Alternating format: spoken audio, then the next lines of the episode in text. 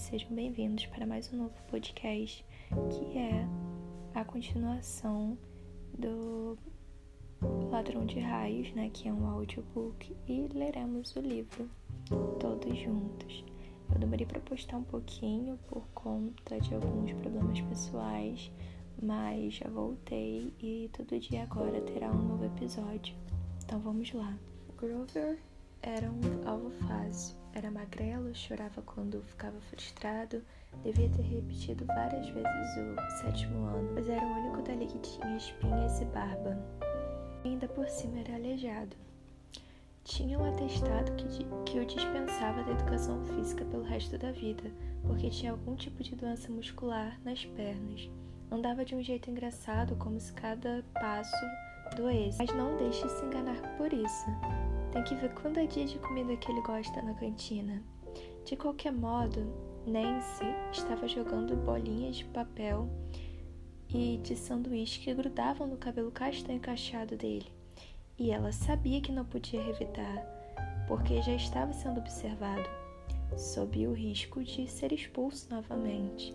O diretor me ameaçara de morte com uma suspensão na escola, ou seja, sem poder assistir às aulas, mas tendo que comparecer à escola e ficando trancado numa sala fazendo as tarefas de casa.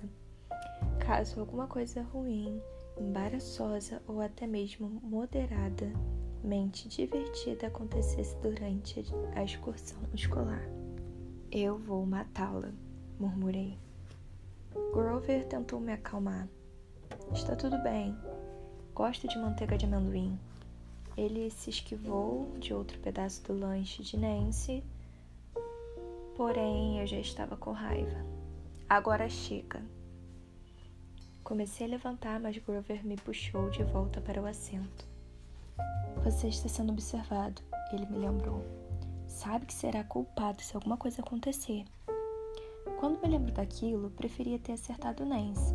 A suspensão da escola não era nada muito ruim com a encrenca que eu estava prestes a me meter. O professor que eu havia falado com vocês guiou o passeio pelo museu.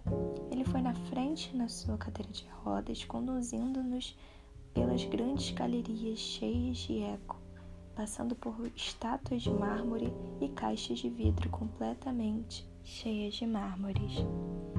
Bem, eu ficava alucinado só de pensar que aquelas coisas tinham sobrevivido por dois mil, três mil anos. Ele nos reuniu em volta de uma coluna de pedra com quatro metros de altura e uma grande esfinge no topo.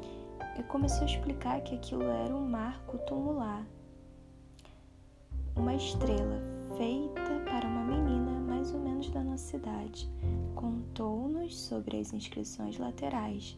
Estava tentando ouvir o que ele tinha a dizer porque era um pouco interessante, mas todos ao meu redor estavam falando e cada vez mais que dizia para calarem a boca, a outra professora que nos acompanhava me olhava de cara feia ainda por cima. Aquela professora de matemática ela sempre usava um casaco de couro preto, apesar de ter 50 anos de idade, parecia amar o bastante para entrar numa moto Harley bem dentro de seu armário. Tinha chegado em Yance no meio do ano, quando nossa última professora de matemática teve um colapso nervoso. Desde o primeiro dia, aquela professora adorou Nancy e concluiu que tinha sido gerado pelo diabo. Ela me apontava o dedo e dizia: Agora, meu bem, com a maior doçura. E eu sabia que ia ficar detido depois da aula por um mês. Bem, galera, é, eu fiquei um pouco desconcentrada dessa vez. Porém, eu espero que amanhã deu tudo certo e eu peço desculpas por não ter o material correto para fazer podcasts. Porém, um dia eu vou conseguir.